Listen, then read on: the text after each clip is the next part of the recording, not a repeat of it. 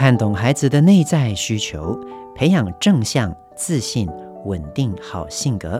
欢迎来到罗宝红的安定教养学小教室。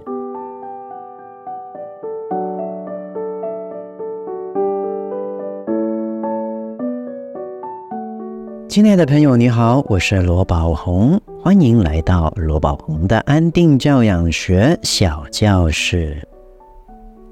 教养是一条漫长的路啊！当孩子的行为不符合父母的期待，管教的挫折，有时候父母可能就会失控去打了小孩。最近在社群上有很多人讨论，就是关于体罚过当这件事情。让我们来听听看以下两位来自亲子天下 Baby Line 会员的提问哦。第一个是阿飞妈妈，她说。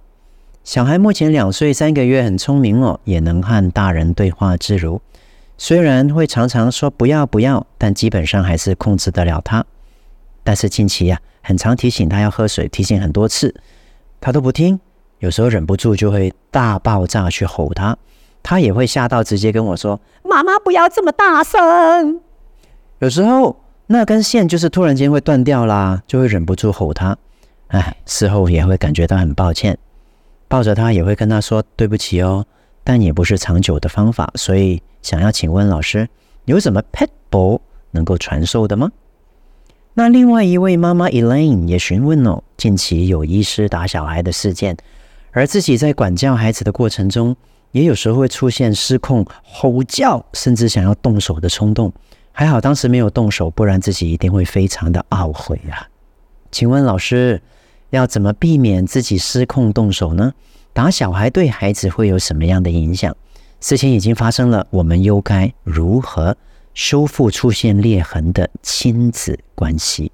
啊，这个确实是很多很多父母他在这么多年以来都会问过我的问题：怎么样避免自己失控？当自己要失控的时候，可以怎么制止自己？然后在失控之后，又要怎么跟孩子修复关系？首先跟大家说，平常我们要怎么样改善会让自己出现失控的几率呢？第一个就是各位爸爸妈妈，你要检视自己是否身心经常处在一个过度有压力、过度疲累的状态。因为如果生理上你是过度疲累、有压力的，你很难没有情绪。你的内心如果也是充满着各种负面情绪、很有压力的。你一直在很用力的去压抑着这些情绪，你也很难不爆炸。所以，懂得适当的调节自己身心，这是一个首要让自己在教养的路上能够走得比较畅顺的关键。身体累了就要休息呀，不要认为自己是超人。所以，我们大人要懂得去觉察自己的身体。平常没事就可以做一个深呼吸。在吐气的时候，从头顶开始上而下的去感觉自己的身体。我们再来一次，做一个深呼吸。在吐气的时候，感觉自己的头顶，感觉自己的头部、自己的脸部。当我们去觉察我们身体的部位的时候啊，同时也是在照顾这个部位。那这个部位如果是绷紧的，我们就可以。让它慢慢的去放松下来了，我们去照顾它，让它变得比较放松。从头顶开始，慢慢的到脸部，到脖子，到肩膀。再做一个深呼吸，在吐气的时候，从肩膀开始照顾自己的肩膀，觉察自己的肩膀，到胸口，到我们的背部。到我们的腰，到我们的小腹，啊，到我们的臀部，再做一个深呼吸。从臀部开始，我们去觉察自己的臀部，去照顾它，去放松它。然后照顾我们的大腿，觉察我们的大腿，再觉察我们的小腿。放松我们的小腿，再觉察我们的手臂，再觉察我们的前臂，以及我们的手掌、手指。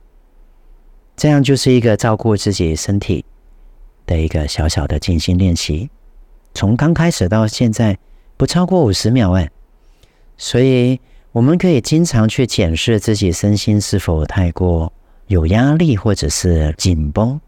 那对于内心也是一样，我们也可以有时间的时候做一个三分钟的觉察内心的情绪的练习，做一个深呼吸。在吐气的时候，用我们的惯用手啊，放在自己的胸口的中间。这个胸口的中间呢，通常是让我们感受到情绪的地方。然后去觉察自己的情绪。我们做一个深呼吸，去询问自己：现在的当下，我们的内心有紧张吗？停顿五秒钟去感受，有焦虑吗？停顿五秒钟去感受，有生气吗？停顿五秒钟去感受。那如果是有任何的一个情绪，比如说你感觉到自己是紧张的，那你就可以告诉自己：我感觉到自己的紧张，我承认自己的紧张，然后配合着缓慢的深呼吸，我承认自己的紧张。在做一个深呼吸，在吐气的时候，告诉自己：我允许自己的紧张啊，不要压抑它，不要忽略它，要去承认它，去允许它。我允许自己的紧张。那当我们持续的做深呼吸，给自己下达这个“我允许自己的紧张”这个指令的时候，我们大脑皮层的前额叶啊，就可以替这个被命名的情绪做调节。就可以调节情绪，让你的情绪慢慢的缓和下来了。在这个情绪已经慢慢退散之后，我们就可以继续。我们的心里面有生气吗？或者是有难过吗？有委屈吗？有孤单吗？或者是有受伤吗？一个一个情绪去点出来，在点出每一个情绪的时候，停顿五秒钟。去感受它。那如果是有情绪的时候，我们就利用我感觉到自己有这个情绪，我承认有这个情绪，我允许有这个情绪，来去帮助我们的大脑去调节这个情绪，释放这个情绪。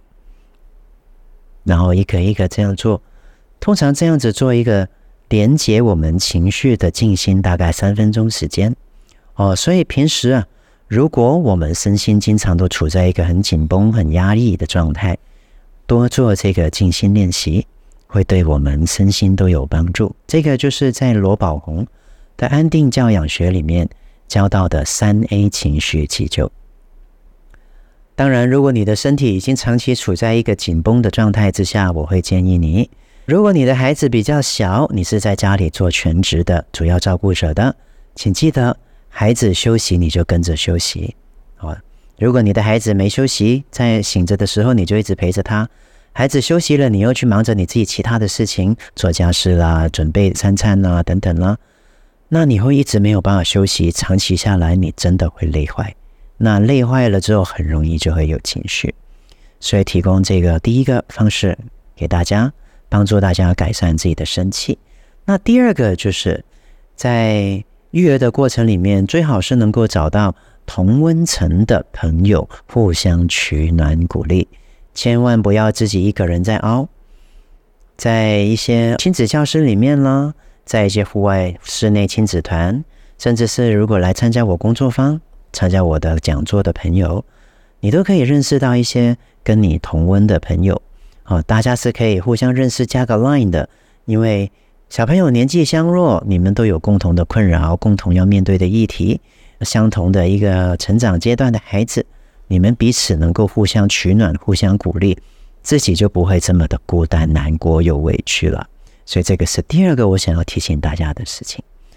那第三点要怎么样改善自己生气？就是各位亲爱的听众们，我们要去检视自己是不是对己身有要求过高。的问题，因为通常对自己要求很高的成人，特别容易在教养的过程里面感受到挫败，产生生气跟气馁。须知道，No one was born a parent，没有人一天生就是一个好父母的。你的孩子几岁，你作为父母的年纪就几岁。你的孩子如果是三岁，你作为妈妈的年纪才不过三岁。如果一个三岁的孩子犯错了，你会愿意原谅他吗？我相信你的答案是肯定的。同样来讲，你作为妈妈的一个年纪也才不过三岁，才是一个小婴儿的小孩子的阶段。你犯错也应该要原谅自己啊，不要把自己过高的要求最终用来压死自己。所以我们要检视自己是不是能够在教养这个议题上允许自己的不足，接纳自己的失败，这个非常重要。而第四点，我想要提醒大家要怎么改善常常会对孩子生气呢？就是要慎重认真的去反问自己，有没有能具体帮助孩子跟自己的方法。这个是很重要的，因为如果你都没有方法，你的方法很杂乱，那它并不具体，你很难在孩子出现问题的时候用对的方法来帮助他。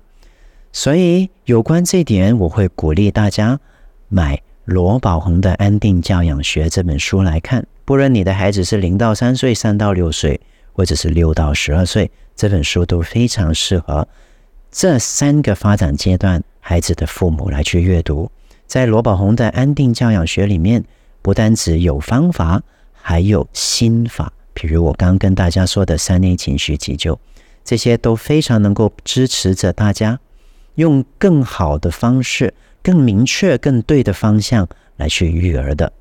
那再来，每个礼拜我在这边都会有 Podcast，大家可以定期去吸收一些新的资讯。在脸书上面，在我的粉砖罗宝红老师粉砖都有定期的罗宝红安定教养直播，这个也可以帮助大家可以沉淀自己，再利用那个直播的时间去沉淀自己。透过聆听直播的内容，我们可以同时检视自己在教养的地方有哪些是需要修正的，哪些需要改善的，或者是有哪些地方自己目前已经有做到的，可以给予自己鼓励。以及欣赏自己的。那再来最后一点，想跟大家说的就是要检视自己对孩子的期待。为什么呢？因为错误的期待、过高的期待，都容易造就教养出现困扰，让我们生气的。我常常都在跟家长分享的时候说啊。大人普遍有一个通病，就是把我们小时候啊，我们还记得大人给我们的期待，全部都放在我们现在的孩子身上，而往往我们的孩子还不到四岁，我们却要他做到小学生该做到的一些事情，这个就是错把对大孩子的期待啊放在小小孩身上，这个不切实际的期待，孩子固然没有足够的成熟度、意志力。以及有足够的练习去做到你要做的事情，然后你就生气了。所以到底这个是孩子的问题，还是我们大人的问题？这个是需要注意的。尤其如果你的孩子才在三岁、三岁半以下的，我要提醒你，三岁以下的孩子啊，内在冲动是比意志力强的。换句话说，要服从外界的指令，要听话。他是需要有足够的意志力来去控制自己，去配合你的指令才能够做到。但是三岁以下的孩子，往往就是当他想要做 A，你却要他去做 B 的时候，他这个 A 的内在冲动绝对会比你说的 B 的这个控制自己去服从 B 的这个意志力大很多，他会没有办法控制自己。那这个时候。我们往往就会认为孩子不听话、不乖，现在就这样长大还得了？我们就会容易生气、容易对立了。所以，不要错把对大孩子的期待放在小小孩的身上，这是非常重要的。最后一点，我想提醒大家哦，我们要看见孩子的努力啊。很多时候不是孩子不乖，而是孩子还不懂得怎么样去变乖。很可能我们的孩子还没有足够的成熟度、足够的意志力、足够的练习，让自己做到成为你认为那个乖跟听话的孩子。绝大部分时候，孩子都希望自己是好孩子的。所以，当我们看到孩子做不到我们期待他的事情的时候，请了解，或许不是孩子不愿意，也不是孩子没态度，只是他还没有到那里而已，还没有到那个有足够成熟度、意志力、有足够的练习，以及有足够的智能，能够回应你的各种指令。所以，检视我们对孩子的期待，有需要的话，调整我们的期待就好了。期待本身是没有问题的，但记得，期待是我们自己的哦。所以，当我们的期待落空，有情绪，也应该是由我们自己来去回应这个情绪，而不是把情绪直接就发泄在孩子身上。所以，为什么有些大人他们在生气的时候就会吼骂孩子、打骂孩子？我想，这个也跟他们成长过程。曾经被这样对待过有关，习惯这样对待孩子的，很可能在成长过程里面也曾经被爸爸妈妈倾泻过他们的情绪在几声，曾经被他们打过骂过，所以内心里面有着这样的惯性，有着这样的冰山，一下子啊，就算觉察到也很难转换过来。如果听到这边，你发现你也是这样的。大人，那我鼓励你看罗宝红的安定教养学，同时如果有机会的话，来参加我的安定教养工作坊，或者是探索原生家庭工作坊。